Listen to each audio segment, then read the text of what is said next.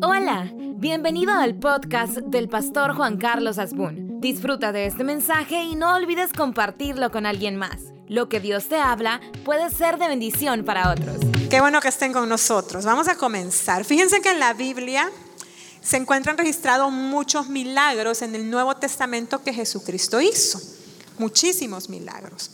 De hecho, yo me atrevería a decir de que en el paso de su, de su vida eh, ministerial, quizás hubieron milagros que no se registraron, pero Jesucristo hizo también. Y dentro de los milagros que Jesucristo pudo hacer o hizo en la tierra, tenemos de dos tipos. Los que controlan la naturaleza, cuando Jesucristo decía la tempestad, tempestad, cálmate, y la tempestad se calmaba. O cuando le dijo a un pez, mira pez, anda a traer una moneda, donde la encontres, le atraes en la boca y se la traes a este hombre para que crea. Y el pez se fue, fue a traer la moneda y regresó, hermanos, con la moneda en la, en la boquita el pez. Ese tipo de milagros Jesucristo los hacía con la naturaleza para que el ser humano viera su poder, su grandeza. Y también hacía otro tipo de milagros, que son los milagros que hacían personas.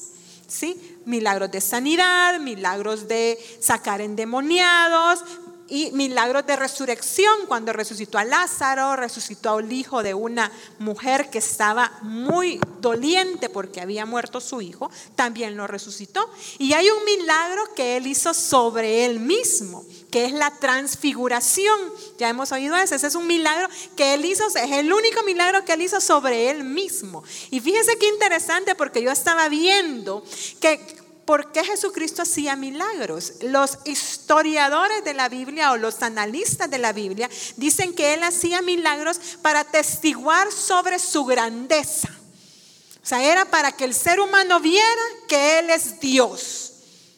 Así, para atestiguar sobre su grandeza, para atestiguar sobre su poder, para que viéramos el poder que él tenía y lo seguimos viendo cuando vemos cuando leemos los milagros, para también ver el carácter de misericordia que Jesucristo tenía de compasión y de amor que Él tenía sobre una humanidad necesitada de amor y necesitada de compasión, necesitada de todo eso que Él les daba.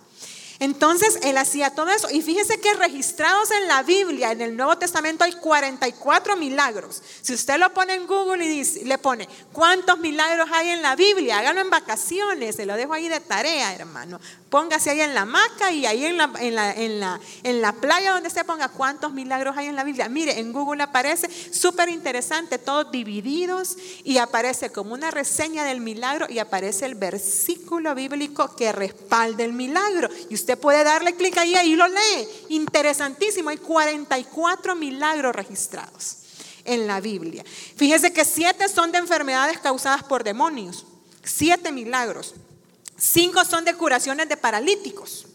Cuatro son de curaciones de ciegos, dos de leprosos, diez curaciones de diferentes dolencias, diez milagros relacionados con la naturaleza y cuatro milagros de resurrección. Eso es lo que hay. Son 44, si se me quedó ahí alguno, probable, pero más o menos por ahí andan los números de eso. Y dentro de esos 44 milagros, cada uno era diferente. Cada uno Jesucristo lo hacía de acuerdo a, número uno, lo que estaba pasando alrededor de la persona que necesitaba el milagro. Quienes estaban, un milagro que los amigos bajaron al paralítico y él se conmovió al ver que estaban, que no lograban entrar donde él porque él estaba muy lleno y entonces que tuvieron que mover el techo para bajar al paralítico. Y eran sus amigos los que estaban buscando ese milagro. Entonces, ese tipo de milagro Jesús lo hacía de acuerdo a lo que veía que pasaba alrededor. Lo hacía también de acuerdo a la necesidad del individuo mismo. Lo que yo necesitaba, si necesitaba sanidad, necesitaba salvación, lo que yo necesitaba dentro de mí. Y lo que Jesucristo necesitaba, que las personas que estaban a su alrededor vieran, que atestiguaran también. Entonces lo hacía de acuerdo a eso. A unos les decía, levántate, tu fe te ha salvado. Y a otro le decía, a los leprosos les dijo, comenzá a caminar que ya vas a ser sano. No lo sanó en el momento. Los leprosos comenzaron a caminar y dice la palabra, y mientras iban, fueron sanados, dice. Entonces lo hacía de diferente forma, cada uno lo hacía diferente. Me recuerdo la, la mujer del flujo de sangre que decía, si tan solo tocara el borde del manto, decía, si me lograra meter en medio de este tumulto de gente, de este montón de hombres, aún con lo pecadora que me llaman por tener esta enfermedad o por tener este flujo, por ser indigna, si me lograra meter y tocara sobre el borde. Y dice la escritura que la mujer tocó el borde y poder salió de él, dice, él lo sintió sintió el poder que había salido y le dijo, mujer, sana eres de tu azote, le dijo. Se salva, le dijo. Entonces tenemos diferente, el centurión, interesantísimo. El centurión le dice, necesito que sanes a mi siervo, le dice. Dice, sí voy a ir, le dice. No, Señor, le dice, no soy digno que entres en mi casa, pero una tan sola palabra tuya basta. Porque así como te obedecen todos, yo sé que te obedecen. Esa sola palabra basta para sanarme, para sanar a mi siervo. Y dicho y hecho, hermano, sanó el siervo, solo con la palabra. Entonces, Jesucristo hacía diferentes milagros, pero hay un milagro que a mí me llama la atención, porque yo, hermanos, cuando encontré esa página en Google, yo me leí todos los milagros. Porque dije que este milagro es tan distinto, como Él lo hizo, como Él se comportó. Yo no veo tan carácter de misericordia como en nosotros del Dios amoroso, del Dios misericordioso, del Dios de hijitos míos en este milagro. Es un poquito distinto y ya lo vamos a ver, pero todo tiene un porqué. Hasta la respuesta de Jesús de este milagro tiene un porqué. Y fíjese que Quiero que me acompañe, por favor, al libro de Mateo 15, del 21 al 28. Vamos a leer la fe de la mujer cananea. De hecho, la prédica de ahora se llama Un clamor lleno de fe. Dice la palabra de Dios, saliendo Jesús de ahí, se fue a la región de Tiro y de Sidón. Y he aquí una mujer cananea que había salido de aquella región, clamaba diciendo, Señor, hijo de David, ten misericordia de mí. Mi hija es gravemente atormentada por un demonio. Pero Jesús no le respondió palabra. Entonces, acercándose sus discípulos, le rogaron diciendo, despídela pues da voces tras nosotros. Él respondiendo dijo, no soy enviado sino a las ovejas perdidas de la casa de Israel. Entonces ella vino y, se postró delante de él diciendo, Señor, socórreme. Respondiendo él dijo, no está bien tomar el pan de los hijos y echarlo a los perrillos. Y ella dijo, sí Señor, pero aún los perrillos comen de las migajas que caen de la mesa de sus amos. Entonces respondiendo Jesús dijo, oh mujer, grande es tu fe, hágase contigo como quieres. Y su hija fue sanada desde aquella hora. Fíjense que lo que está pasando acá, Jesucristo iba pasando por esta región que se llama Tiro y Sidón. Si usted busca quién era esta región, los diccionarios bíblicos dicen que esta era una región pagana. Era una región donde no habían creyentes. De hecho, una, un versículo paralelo a esta, a esta versión, a esta lectura que estamos leyendo ahora, el paralelo dice, en Marcos dice, que Jesús no quería que la gente supiera que Él estaba ahí. Probablemente Él dijo, no es que no es momento para predicarle a esta región. No están preparados. Probablemente dijo, cuando mis discípulos vengan se les va a predicar, pero ahorita no, no es el tiempo para predicar. Entonces él quería pasar por ahí como que nosotros fuéramos a San Miguel, pero al ir a San Miguel tenemos que pasar por Usulután y nos agarra la noche y nos quedamos a dormir en Usulután. ¿Sí? ¿Me van siguiendo por ahí? Así estaba pasando. Él se quedó a dormir ahí, pero él no quería que supieran que él estaba ahí. Pero la fama de él era tan grande que no pasaba desapercibido. Él no pasaba desapercibido. Eh, sabían, todo el mundo sabía que él estaba ahí. Él, dicen, dicen los estudiosos que él, él iba de Galilea hacia el noreste y por eso tuvo que pasar por esta región. Pero mientras él pasaba, se dio cuenta que había una mujer que no lo dejaba en paz. Esta mujer tenía una gran necesidad. Esta mujer necesitaba un milagro. Y él quería pasar desapercibido. Entonces esta mujer lo comenzó a buscar por el milagro. Pero fíjese la necesidad que ella tenía. ¿Cuántos de acá, levanten la mano, tenemos hijos? Habemos varios que tenemos hijos. Todos sabemos que cuando un hijo se enferma, casi que preferimos que dé a nosotros y no a ellos. Así es. Déjenme compartirles, por ahí está mi hijo sentado, que mi hijo cuando tenía cuatro años tuvo un accidente y tuvo una fractura en su brazo. Pero a él lo tuvieron que operar por esa fractura. Fue una fractura bastante grave la situación. Lo tuvieron que operar. Que le digan a una mamá o a un papá que tiene que firmar un papel donde tienen que ponerle anestesia general a un hijo y ese hijo en esa operación puede fallecer, es lo más duro que me ha tocado enfrentar a mí con relación a la vida de mi hijo. Es difícil, hermanos, pensar qué puede pasar, qué podría pasar. Y hermanos, en ese momento yo me sentía agobiada, preocupada, todos los calificativos que uno le pueda poner. Y yo creo que usted se identificar con algo que ha pasado, con sus hijos. Esta mujer tenía una hija, era su hijita, su niña, la niña, no dice la edad, dice que ni dice el nombre de ella, ni el nombre de la niña, ni la edad, pero dice que tenía una hija y esta hija estaba endemoniada. No era una enfermedad cualquiera, hermano. Era una enfermedad, no era una enfermedad donde usted le puede dar una panadol, le puede dar una cucharadita de jarabe para la tos y usted sabe que con el antibiótico esto va a comenzar a ceder y, y en tres, cuatro días el niño va a estar bien o la niña va a estar bien. No, hermanas, no se sabe cuánto esta mujer había luchado con esto, pero era una enfermedad, era una situación difícil para ella. Imagínenlo, yo quiero que lo imaginen, no sobre sus hijos, imaginen lo que ella estaba pasando. Estaba endemoniada la niña. Entonces, ella sabía que nadie más la podía ayudar. Probablemente ella ya había buscado ayuda de alguien más. Probablemente ella ya había hecho todo lo que humanamente se puede hacer en este tipo de situaciones. Pero ella sabía que en su región pagana iba pasando un hombre que la podía ayudar. Y decidió buscarlo y decidió ir a buscarlo.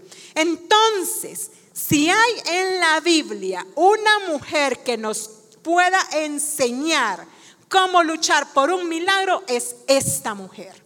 Y yo quiero que usted le ponga atención a esta predicación porque nos va a dejar grandes enseñanzas. Fíjese, esta mujer dice que estaba tan desesperada que daba gritos diciendo, Señor, hijo de David, ten misericordia de mí, mi hija está siendo atormentada por un demonio. Al parecer, esta mujer era quizás con megáfono incorporado, como soy yo. Yo grito mucho, hermanos. Entonces, quizás esta mujer era así, como con voz fuerte. Pero esta mujer gritaba. Pero no gritaba porque quería gritar, gritaba de desesperación. Gritaba y pedía auxilio. Y fíjese algo que sucede. ¿Qué sucede? Si usted viene a la iglesia, mi hermano, trae una necesidad grande en su corazón. Trae una necesidad de oración, me busca a mí, me dice, hermana, yo necesito que usted me escuche, yo necesito que usted ore por mí, yo necesito que usted clame por mí, tengo una gran necesidad. Y yo la veo, escucho lo que me dice y comienzo a caminar. ¿qué sucedería? ¿Cómo se sentiría? Y me vuelve a decir, hermana, por favor, ayúdeme, hermana, necesito que me escuche. Lo observo y sigo caminando. Hermanos, por menos nos vamos de una iglesia. A veces nos vamos porque en el parqueo no nos dejaron parquearnos en la sombra que queríamos, sino que nos dejaron, ¿verdad, hermano? Parquearnos en otro lado y nos levant, salimos del carro, este hermano que no sé qué, y nos quitó la paz. Y de pronto nos quitó la paz y de pronto decimos, es que me voy a ir a otra iglesia donde el parqueo es más grande. O el hermano de ahí de acomodación no me puso el plástico donde yo quería, o no me dio el plástico, o no me dijo buenos días. Y, entonces, y qué barbaridad esta iglesia que muere. Los servidores no tienen carácter de servicio, decimos. Y nos molestamos. Por menos de esto nos molestamos. Y fíjese esta mujer, Jesucristo no le escuchó. No le contestó, sí la escuchó, pero no le contestó.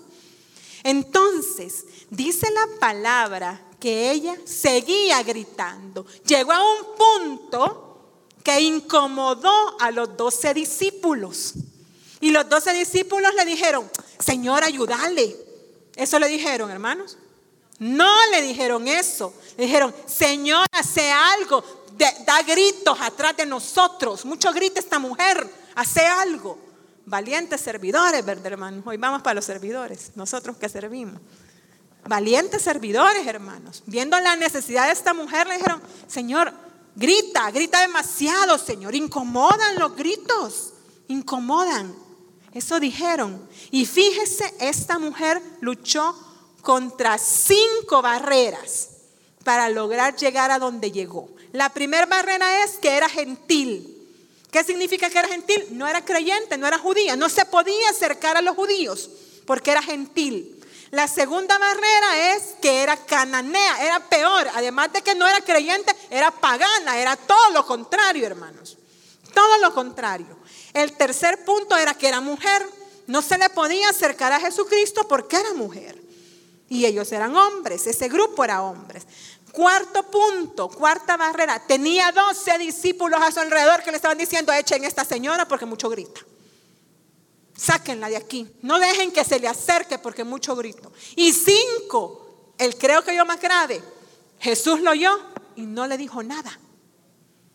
Y aún con esas cinco barreras, aún con esos cinco obstáculos, esta mujer dijo, no, yo de aquí no me voy sin mi milagro. Así lo dijo.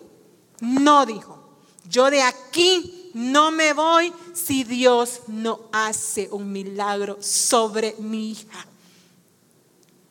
¿Y qué es lo que esta mujer hizo? Esta mujer, además de que ella había gritado, le volvió a decir, Señor, socórreme.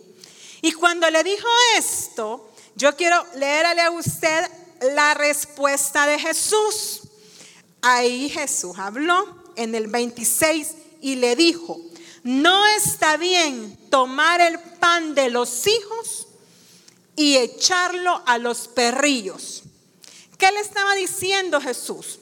Le estaba diciendo, no, no voy a hacerte el milagro. Y hermanos, después de yo haber leído los 43 milagros, leí este, me quedé en shock. Y dije, ¿y aquí qué pasó? ¿Por qué? ¿Por qué pasó esto? ¿Por qué él le respondió así? Porque en todos es muy amoroso, en todos es muy, es muy de hacer, de ayudarte, de, levantarte, de, de todo Jesús. Pero en este le dijo, no, no, no te lo voy a dar. Así le dijo.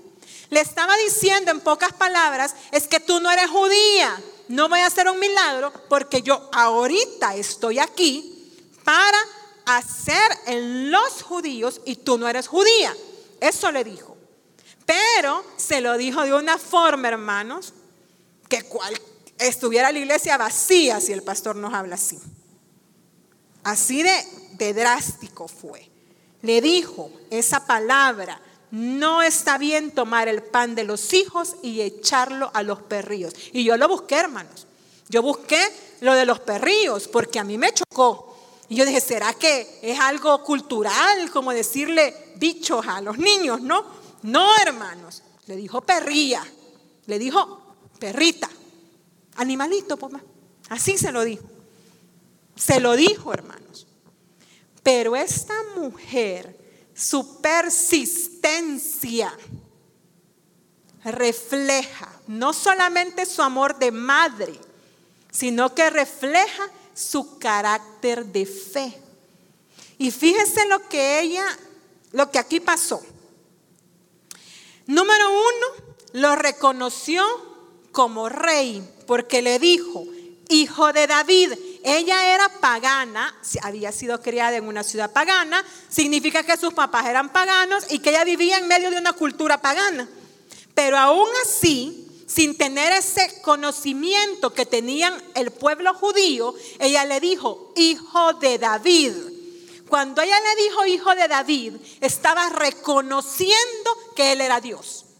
Eso es lo primero, que esta mujer hizo en su conversación con Jesús, en su intercambio de palabras. Reconoció que él venía del estirpe, que él era Jesucristo, que él era Dios en la tierra, porque le dijo hijo de David.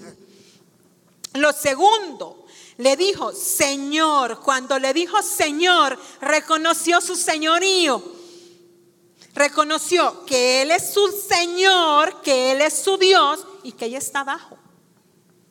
Lo reconoció como Dios. Lo tercero, elevó una oración de súplica. Ten misericordia de mí, socórreme, le decía. Elevó una, una oración de súplica. Y cuarto, mostró un corazón contrito y humillado. Y ahí quiero pararme un poquito. Quiero que lea conmigo Salmo 51, 17. Fíjese lo que dice. Los sacrificios de Dios son el espíritu quebrantado, al corazón contrito y humillado, no despreciarás tú, oh Dios. Se lo vuelvo a leer, hermanos, porque esto ya va agarrando un poquito de forma, eh, esto que está pasando. Los sacrificios de Dios son el espíritu quebrantado al corazón contrito y humillado, no despreciarás tú, oh Dios. ¿Qué nos dice la palabra? Que son importantes los sacrificios que usted y yo podamos hacer.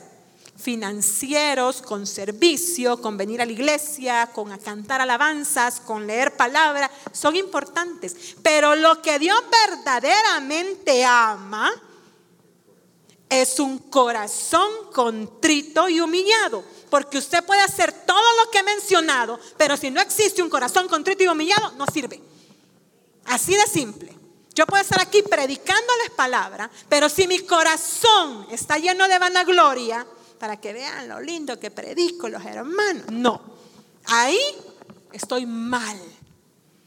Dios quiere un corazón contrito y humillado. Un corazón donde usted diga, no soy yo, es Él. Porque yo, usted venía hablando trastadas, hermanos. Es Él. El que cuando uno va leyendo la palabra, uno va entendiendo cosas y uno las va notando y es eso. Es, es Él.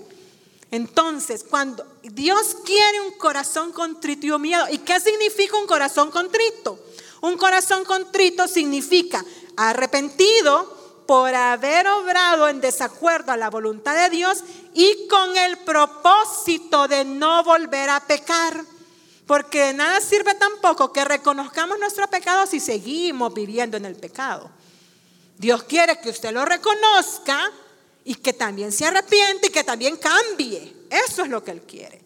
Y un corazón humillado significa doblar rodillas, inclinarse a Él, reconocer que Él es Dios, que Él es el Señor, reconocer su señorío y que nosotros estamos bajo a Él. Amén. Entonces, ¿qué es en síntesis? Esta mujer dejó a un lado el orgullo y la altivez. Y muchas veces a nosotros como cristianos nos hace falta dejar a un lado el orgullo y la altivez.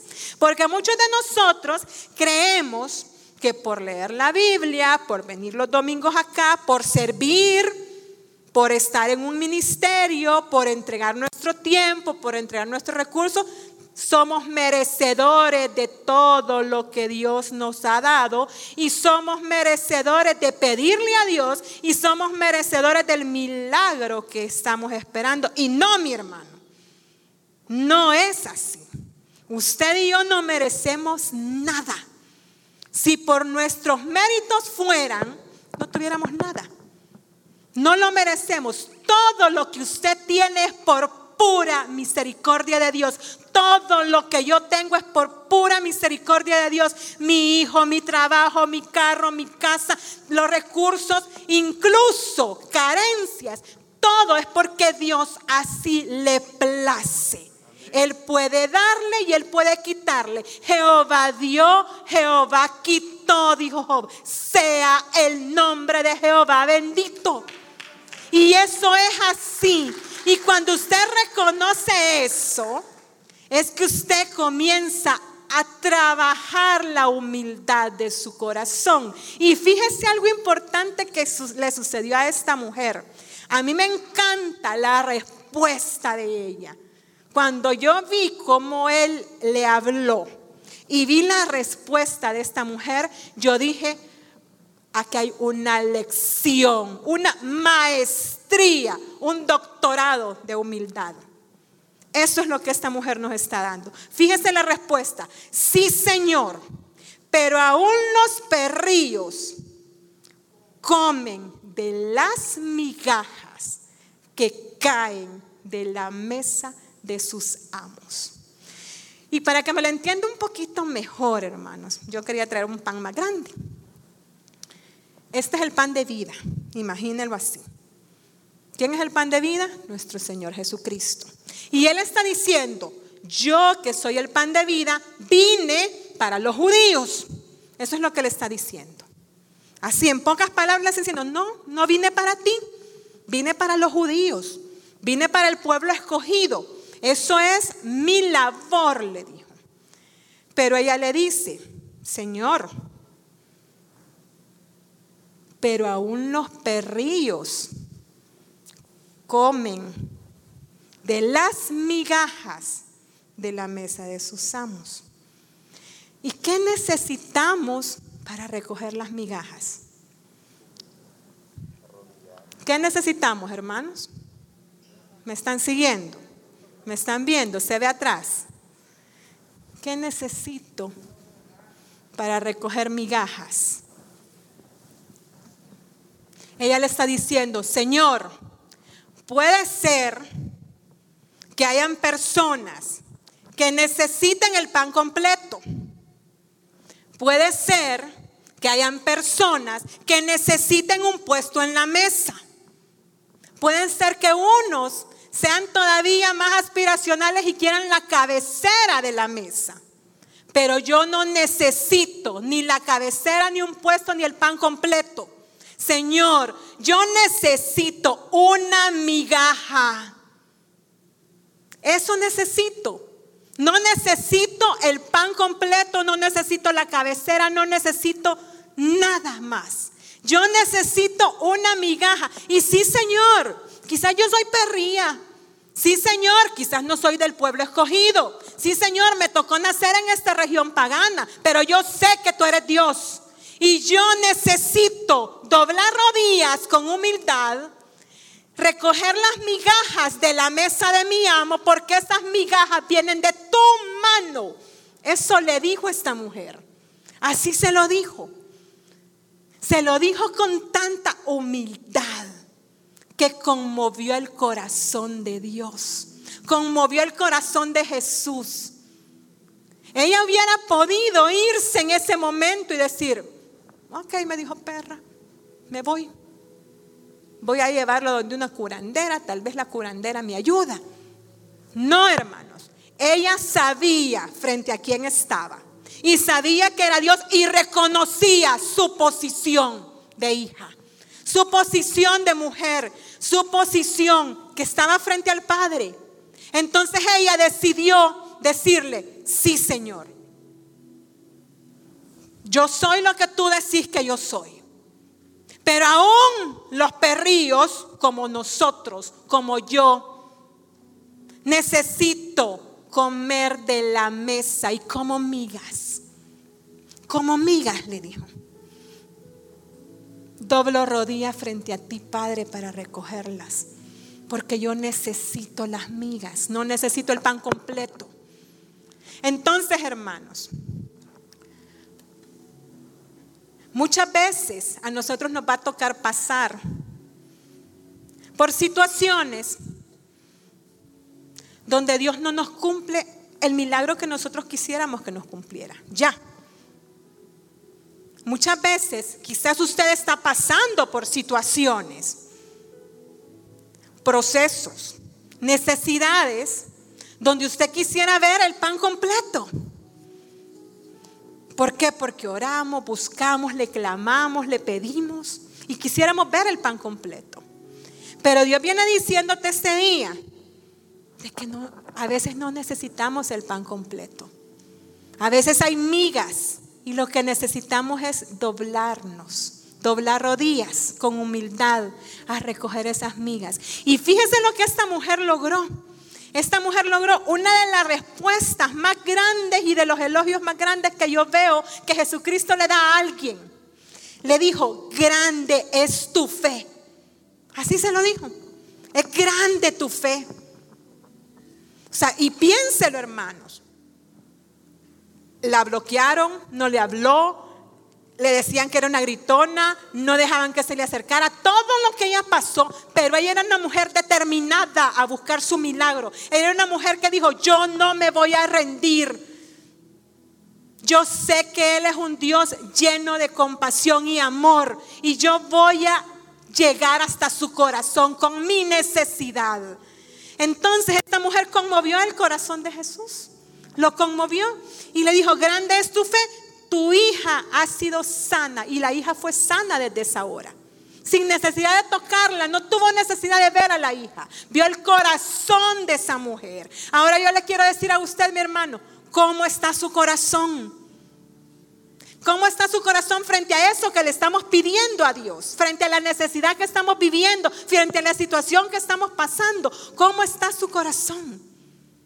Realmente estamos llenos de vanagloria creyendo que Dios nos va a hacer porque somos cristianos, porque somos servidores, porque yo predico, entonces yo sé que Dios me oye y Dios me va a dar.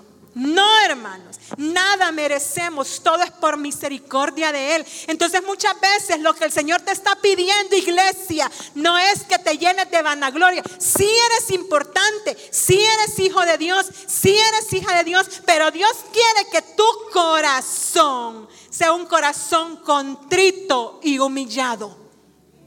No quiere un corazón lleno de vanagloria. Quiere un corazón contrito y humillado. Y esta mujer nos muestra cómo a pesar de todo lo que pasó, ella dijo, yo lucho por mi milagro y yo doblo rodillas frente al rey. Doblo rodillas frente a él. Me postro frente a él. A pesar de todo, hermanos. Entonces, cuando Jesús está trabajando, cuando Dios está trabajando algo en nosotros, muchas veces no nos va a dar lo que pedimos. Algunas veces es porque no es lo que realmente tiene que suceder. Algunas veces es porque Dios nos está dando un tiempo de espera para trabajarnos y algunas veces es porque su voluntad es diferente a la nuestra. A mí me sucedió, yo clamaba por la vida de mi madre. Oré, hermanos, no tienen idea cómo oré por su vida. Y el Señor decidió llevársela. La voluntad de Él era diferente a la mía, pero en su momento yo entendí que mientras yo pasé por ese proceso, Él me tenía, no tienen idea cómo Él me tenía. Mi mamá estuvo 40 días en cuidados intensivos después de una operación de un sangramiento interno y no salió. Y en esos 40 días yo vi tan grande el poder de Dios sobre mi vida, pero no lo vi. ¿Saben por qué no lo vi? Porque me agrandé tanto mi problema que no vi todos los milagros que estaban pasando con relación a eso que me estaba sucediendo. Pero Dios es un Dios tan amoroso que Un año después, cuando yo ya podía hablar de esa situación, yo comencé a recordar todo lo que había pasado y comencé a ver cómo Él se movió en medio de todo mi proceso. Y cuando yo entendí y comencé a agradecerle por ese proceso, que me costó un año agradecerle y decirle, Señor, gracias por el proceso de cómo murió mi mamá. Duro, hermanos, duro. Porque los que tienen a su mamá ahorita están diciendo, este hermano está loco en decirle eso a Dios. Pero hermano, yo se lo logré decir gracias. Y cuando yo le dije eso a Dios, ¿saben qué Dios me dijo? En oración, te cuidé tanto. Te preparé por 40 días para que te doliera menos. Te cuidé tanto. Y en ese momento no te diste cuenta pero ahora estoy trayendo cada episodio a tu mente para que veas cómo te cuidé. Y eso es lo que Dios hace, es así de especial. Entonces, ¿qué les quiero decir ahora, mis hermanos? Que si Dios le está formando a usted un carácter en un proceso, Dios lo está haciendo porque lo que quiere es que usted conozca su poder. Y lo que le está diciendo es, no le está poniendo el pan hacia enfrente tirando migas para que usted la vaya recogiendo. No, Dios no trabaja así, hermanos. Dios lo que le está diciendo es, hijo, seguí creyendo. Hija, seguí creyendo, seguí avanzando, seguí clamando. No paré de clamar. Quiero transformarte en este proceso. Quiero que tu fe crezca en este proceso. Quiero trabajar contigo el músculo de la fe. Y la manera que tengo de trabajarlo es que tú pases por todo esto para que dobles rodillas y busques de mí. Porque si no pasas por esto, vas a seguir viendo Netflix en la madrugada. Vas a seguir viendo Netflix en la noche. Y no vas a orar. Y te necesito conmigo orando. Y así Dios comienza a transformar. Entonces, esta día, lo que te vengo diciendo, iglesia, es permite que Dios trabaje tu fe. No desprecies tu proceso. Muchos despreciamos el proceso. Tenemos que amar el proceso porque el proceso transforma. Y se oye difícil, se oye como que usted agarra un látigo así, hermano, autoflagelándose, amar el proceso, dice la hermana, como se le ocurre. No, hermanos, es así. Dios transforma. Esta mujer fue transformada. Esta mujer mostró a los discípulos también que podía ser creyente. Ella lo hizo. Así que hermanos, no desprecie su proceso. Agárrelo. Analícelo. Ame su proceso. Y déjese transformar por el poder de Dios en medio de su tormenta. Porque Dios así como lo hizo con ella, lo ha hecho conmigo. Estoy segura que lo ha hecho con muchos de ustedes, lo va a volver a hacer.